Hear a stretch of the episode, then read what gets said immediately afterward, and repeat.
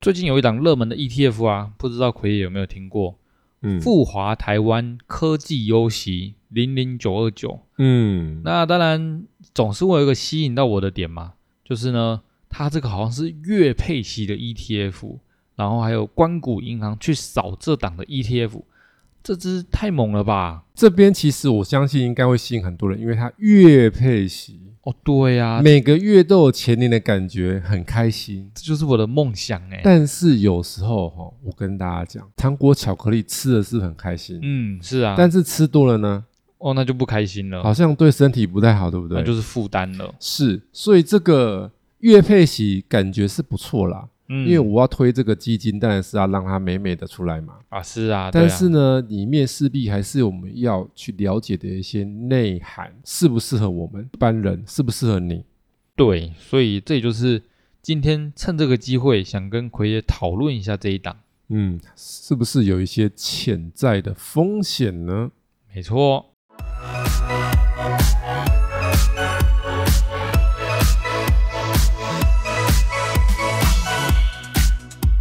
欢迎收听股市爆爆 Podcast，为你带来最劲爆的股市新闻。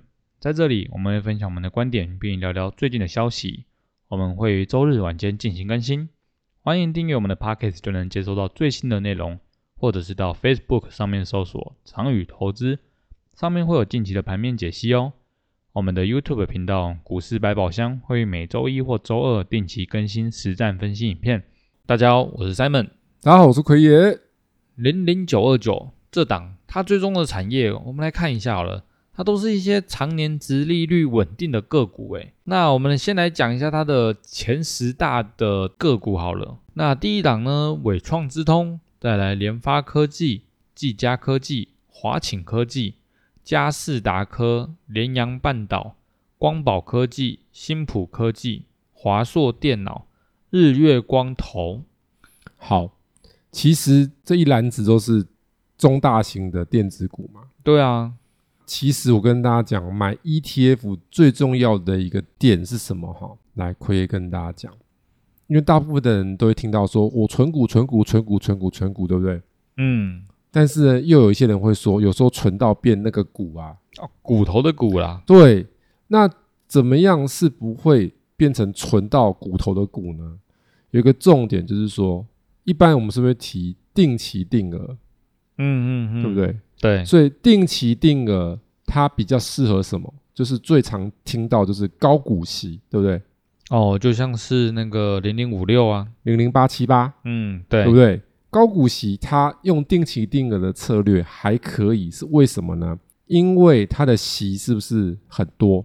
嗯，它是选这些比较稳健、可以稳定获利、配比较高股息的公司。但是在前面我们的单集有提过，通常配比较多股息，它是高股利发放率的公司。通常来讲，长期的成长性会比较强还是比较弱？弱，对啊，因为它比较多的钱分给股东啦，嗯，比较少的，的钱拿去投资啦，对，所以这些公司的股价它的爆发性比较不会那么好。哦，对呀，但是它有优点，优点是什么呢？你如果定期定额买，你是不是成本不容易飘高？嗯，对，但是你会有固定的股利啊，哦，固定的，所以很适合你被动投资的人，是稳稳的滚。嗯，对吧稳稳的赚，所以如果是那种高股息型的定期定额，其实是这个策略还 OK。但是你如果是定期定额要买这个零零九二九，你就要小心了。哎，怎么说呢？因为呢，股票很多种，有的股票是很多时间都可以买，然后有一些股票是什么？是要特别选时间买。嗯嗯嗯，那有谁啊？好，我解释一下什么叫做很多时间可以买。很多时间可以买，不代表是每个月都能买哦。嗯，什么叫很多时间可以买的意思？我譬如说举例啦，我们的传产股是不是股价会比较稳定？嗯，对它啊不，会突然这样涨很凶，跌很凶。对，不可能譬，如说，我举一支我们的传产的龙头叫做统一，嗯，一二一六嘛。那大家去打开统一的图来看，你就会发现一件事情哦。统一其实它如果拉长来看的话，它近年来是不是都是这样涨一下休息一下，涨一下休息一下，涨一下休息一下，涨一下休息一下，嗯，大概这三四年都是这样。然后在之前呢，你可以看哦，它只有一六年到一八年是不是涨特别多？那、哎有，前面也是涨一下会休息一下，涨一下休息一下，所以它有没有慢慢垫高？嗯，有，有，但是它是不是会涨一下休息一下，涨一下休息一下？所以代表什么意思？你只要不要那么运气那么好，都买到它那一年比较高的那一两个月份嗯，对，就还好。对啊，一年里面它会有几个月份高一点，就那两个月、三个月比较高，但其他十个月、九个月都是还好，嗯对，就是平均价钱或是比平均价钱低。对，是啊，所以这种股票你就不太容易怎么样，说我一买就买在什么，最高点，就买在比较高的地方。对对对，但是电子股就不是哦，去看一下电子股，譬如说好，里面说联发科，哎，那对，我们去有，看联发科。联发科它之前很好啊，两百多块涨涨涨涨涨涨到一千二，对不对？哦，很开心啊，然后它从一千二这样叭叭叭叭叭叭叭叭叭，那你看前面它有没有起伏很大？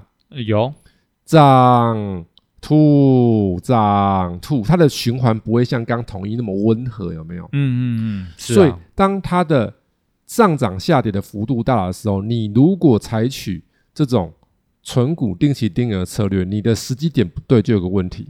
买到了高点了，你如果存的时候在它比较高的时候，嗯，你是嗯不是从高的成本一直往下存？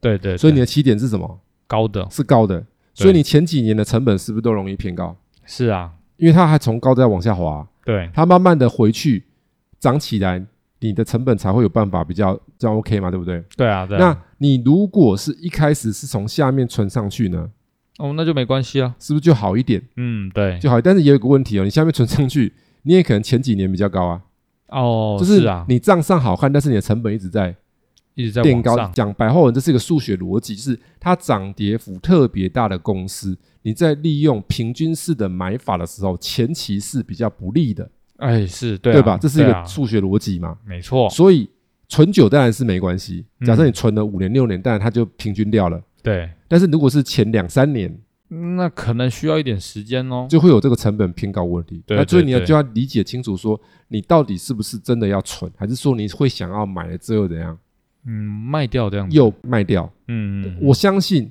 可能不少人是想打带跑的，哦，对啊，对啊对啊，一定可能有多超过一半的人是想打带跑。所以你如果不是单纯想存都不卖的人，你有想打太跑的想法，那这时候这种传产业股价比较稳定，它是电子股嘛，嗯，嗯电子嗯股这种它起伏比较大，那你就要对选择一种操作法，叫做择时买进。择时买进哦。对，选择时机买进。诶，哎这听起来是一个很大的学问呢。呃，其实不会，怎么说啊？择时买进的专家就是谁？第一个字叫做巴，巴菲特对，巴爷是不是最会择时买进？哦，对对对对对，那他的择时是什么时？来，我们一起来想一想，各位朋友们，三个选项给你们选看看，看你心里的答案是哪一个？一，我选你现在发光发热的时候，产业状况非常好的时刻；二，选择说，诶，我公司营运还不错，稳定的时刻；三，选择公司碰到了一些困难，度了一些小月的时刻。前面的选项好像都不是巴爷爷的风格啊，如果按照一般的很多人想法，可能觉得觉得哇发光发热啊，因为那时候才体现出它的价值的时候，厉，害呀、啊，对不对？没错但啊是。拜爷好像都不是这样买的哈，哦，对啊，拜爷都大概是买哪一个困顿的时候，三嘛，对杜小月嘛，哦对对，对状况对不佳的时候嘛。对啊，但是他以前呢表现的不错嘛，嗯，所以这是不是择时？对，这个时是什么？便宜。就是雪中送炭。哦，对对对，是啊，你现在状况不好，但是你以前不错，所以我知道你是暂时的不好，对所以我买进。哦。所以千万不要什么，知道吗？千万不要锦上添花，哦哦哦哦哦，因为人家已经很厉害了，然后硬要买，感觉是没有什么太大的帮助，所以这个就要小心一下。因为刚成分股里面有一些要注意哦，它权重最高就是发光发热，这几十年来股价最高的伟 创啊，哦，它也是一个很热门的个股啊。我就跟大家讲一件事情啊，过去两年曾经最热的一家，全世界最热的一家公司，T 开头的叫什么？ TSLA 代码哎厉害，Tesla 是不是？嗯对啊， Tesla 是整曾经涨到这个天价，哎是，然后呢，中间后来有没有吐？当然有啊，对啊，啊，苹果这么厉害的公司有没有吐过？也是有啊。所以代表什么意思？科技股是不是敢涨敢跌？嗯，所以它涨很凶的时候，你就要要小心。心。所以这时候它的尾创占了五点一六帕。听起来就是不太妙啊。不过好在什么？第二个帮它 cover 一下，啊，联发第二科堂，叫联发科。联发科现在股价相对低，对对对对，吐下来还没有动，但是嗯第三档又来了，然后技嘉，技嘉又发疯了，十几年来的最高。然后再来第四档也发疯了，哦，对啊，华勤也是创了新高，怎么听起来他都在选那种发疯的个股呢？然后那个佳士达也是发疯了啊、对啊，所以你我们来看一下，它这样现在已经是前五大持股里面有四档是发疯的，四个都是很恐怖的，只有第二大的联发科不是发疯的，然后下面就好一点，就是六七八九十就普普啦，嗯没有到那么，发疯，但是有一档是啊日月光也是涨蛮多的，对，所以这里面整个结构来看的话，它的大权重持股都涨得特别的高哦、哦，特别的危所险，以代表什么意思？你现在这个择时其实不太符合择时的时嗯，对啊，时机点，大家理解奎爷在讲的东西。我们现在是在讲说这档不适合投资吗？不是哦，不是哦，是在讲什么？timing。时间，对，现在的时机是不是很好的时机？不会是很好的时机。对，那我的看法是风险稍微是有大一些，因为你去看它的这个 ETF 股价走法，它是新的嘛，嗯，是啊，蛮新的，它很新，它那时候刚挂的时候六月嘛，嗯，对，十五块左右嘛，之前最高到十六块九七、十六块十七块了，哎，真的，所以它已经涨了十几趴了嘛。所以以 ETF 来讲，这样是算什么？很涨很高多的了，才一个多月呢，对啊，就就10%涨十几了欸，趴，因为它那个成分股最近拉的太夸张了嘛，嗯嗯嗯，所以嗯这就是值得注意的一块。对，那想当然，刚刚奎也讲了那么多，他一定推出来的时候，一定是造成了一个轰动。那我们这边有资料写说，它是每单位将配发金额零点一亿元，可能比较算盘打得比较快的人呢、就会用这个配息去计算哦。那如果你假设你退休要准备三百万元进去的时候呢，那你可能就会有月领两万块的机会，这应该就是最吸引人的一点吧？各位听众听到的时候，当下的想法是不是月领两万了、欸？哎，来，我这边讲一下哈，如果你是要一笔钱买这个 ETF 的话，我觉得可以，诶，怎么会这样说呢？因为择时啊，哦，对，择时择哦择时就是怎么？买，它比较便宜的时候买，就是我在便宜的时候分几次买嘛。嗯，但是一对般大部分是不是会存股，诶是是，分好多次买，对啊，所以我的推荐是这种商品你要在特定一个时机，就是那几个月去买。哦，所以如果你是一笔钱准备在这几个月去买它，这种模式我觉得比定期定额好。嗯是啊，但是重点是你要记得要择十时，对，那很就重可要以。那因为为什么是三百万月领两万吼？其实这里面有故事啊。诶，怎么会这样子呢啊，？因为这故事是什么？就是说，因为我们有那个补充保费，嗯，嘿，是，这对是我要们拿到股利要缴健保的补充保费。对，所以它会有一个扣打两万，就是说每一次领股利超过两万就要缴补充保费。对，所以月配息有什么好处？它三百万，它现在每月领两万，如果一年领呢，二十四万啊，对，二十四万，对，八趴嘛，对不对？嗯，二十四万，那如果一年领二十四万，你是超过两万，哦，对啊你，的二十四万全部都要再被扣再被扣一次费补用，充的保费，哇，不是，税哦，是补充保费哦。嗯，对，然后呢，你如果是月配息，你的二十四万除以十二，一个月是不是两万？两万只要没有超过两万，你就不用缴。补充保费，对，所以这也是纯股族要去考量的一点，因为你如果是年领的，嗯，你的这一档 ETF，如果它让你一年领超过两万的时候，它就会有补充保费的问题。哦，所以这是一买 ETF 被动投资的人要注意的事情，因为它增加你的费用，对成那增加成本，对，那你就会减少你的收入嘛。嗯，所以对月啊配息的优势在这边是一个好的，嗯，可是他讲的这么的美好，会不会因为聚焦电子股，然后会造成一些风险啊？嗯，的确，这个就是要注意的地方，所以可以来跟大家分享一下，就是我们的 ETF 啊，不是什么公司发行的，投信公司嘛，哦，对啊，投信资公司信托公司发行司的，对他们会发行，它是投资信托发行的股票型基金，对对不对？嗯对，所以它的钱是拿去买台股的。嗯嗯，好嗯，那这一些由投信发行的股票型基金，会由投信工会给每一档基金一个风险的评级，好，它评级是怎么分啊？它会有一个 RR 一到 RR 五。怎样会是比较危险的啊、简单的讲，这个逻辑就很像什么？有没有听过那个债券有分评级？哦，有啊什，么 Triple A 是最好的嘛，对，那还有那种评级很差的嘛。那 Triple A 就是评级最高的债券，评级越高的债券代表它越容易倒债，还是越不容易倒债？当然是不容易啊不，容易倒债，嗯，所以越不容易倒债，它的报酬就会越高还越低？就会比较低。是。然后越容易倒债的呢？哎，那它风险的话很高，那利润相对而言也会比较高。对，所以当时的欧洲五国债券是怎么样，知道吗？它利率哇高到天上去，但大家都不敢买，因为怕怎么样？它会被倒掉。怕倒债。嗯嗯，对，嗯这是债券的逻辑。那回到这边来，所以基金有没有要分风险？当然也要、啊，当然，有嘛。所以 R 一是风险最低的嗯， ，R 五呢？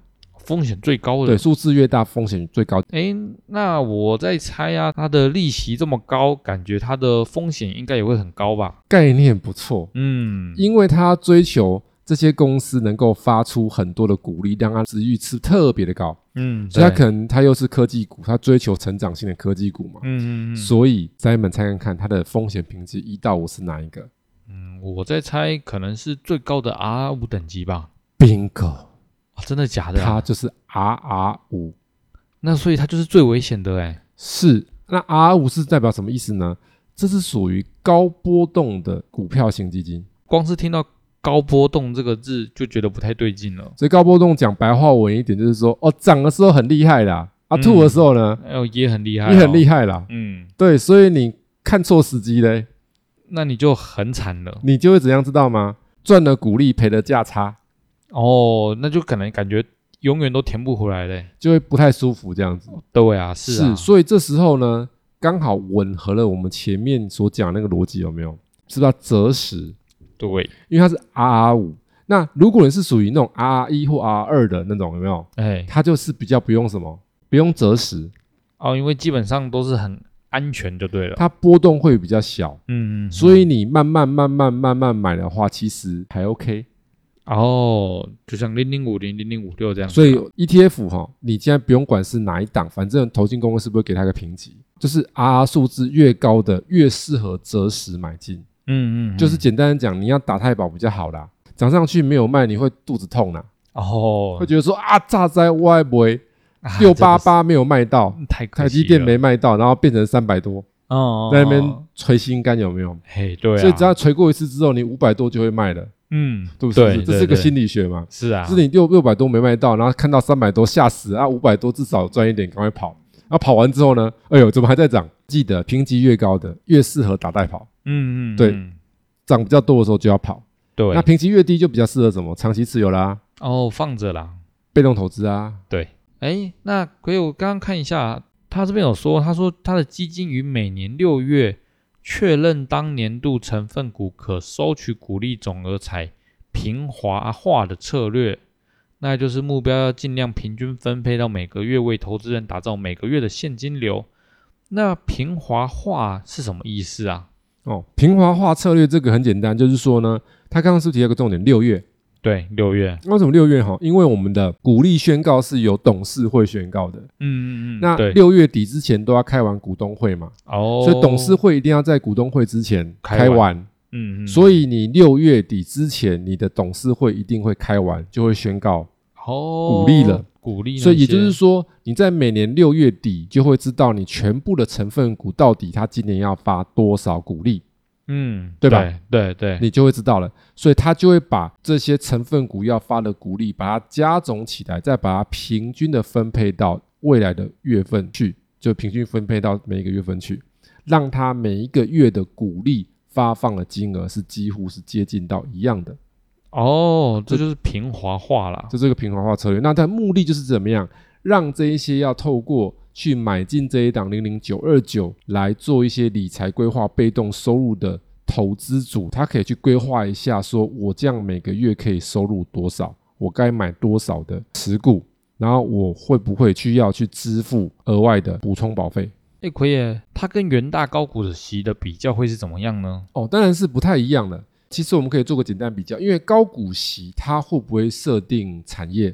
不会，当然不会啊，大家可以去看一下零零五六哈。我们现在简单的跟大家说一下它的成分股大概是由哪一些成分。那我们从产业类别来看一下好了，我们零零五六的前五大的产业类别，第一大电脑周边设备大概三十四趴，再来半导体产业大概十七趴，再来金融保险业八点七九趴，再来电子零组件大概八点四三趴，再来就是其他电子业五点一九趴。其实它里面还不止这一些，还有纺织嘛，对啊，塑胶、啊、塑胶钢钢铁铁等等的，所以我们可以发现的事情，它的持股的产业是不是很多元化？嗯，对，你认真算一下哦，它三十四加十七、五十一、五十，大概是六七成，其实很正常，因为台湾的股票本来就是六七成是哦，电子子股产业，啦，所以它的持股是跟我们的大盘那个电子股跟非电或是金融股的比例是差不多的，接近的，嗯，所以它是比嗯较接近大盘整体的。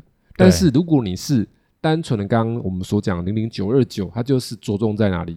哦，电子产业，着重在电子股，这两个就不太一样喽。嗯嗯嗯，所以它的产业是比较多元化的，它整体的投资风险就会是比较小的。第一的，长期持有而言，这样子的商品会比较合适。如果你是要被动投资的话，你如果是零零九二九，就是还是回归到我刚刚的说法，因为它是主要是科技股，科技股会有淡旺它的产业的兴衰，它可能这两年很好，然后嗯这一年特别差。